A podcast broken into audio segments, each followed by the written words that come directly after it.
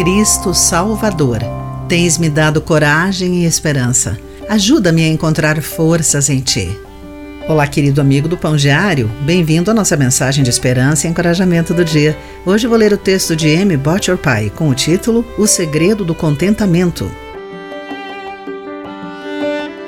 A vida de Johnny Erickson Tada tornou-se muito diferente quando ela sofreu um acidente de natação e ficou tetraplégica. As portas da casa dela eram estreitas para a cadeira de rodas e as pias muito altas. Até reaprender a fazer isso, ela precisava de ajuda para alimentar-se.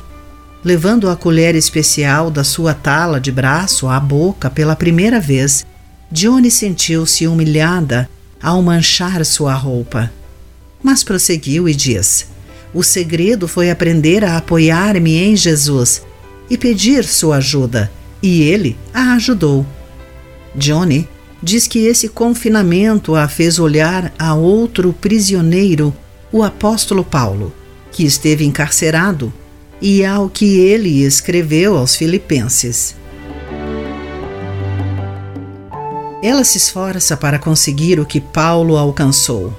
Aprendi a ficar satisfeito com o que tenho. Filipenses capítulo 4, versículo 11. Paulo precisou aprender a sentir paz. Isso não lhe era natural. Como Paulo encontrou contentamento? Por meio da confiança em Cristo. Posso todas as coisas por meio de Cristo, que me dá forças. Todos nós enfrentamos desafios diferentes em nossos dias. Todos nós podemos olhar para Jesus, todo momento em busca de ajuda, força e paz.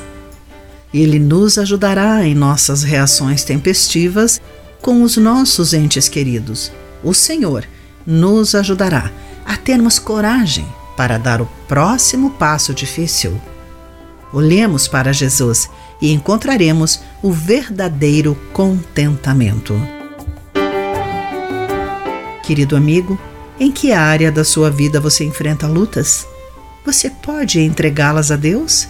Pense nisso. Aqui foi Clarice Fogaça com a mensagem do dia.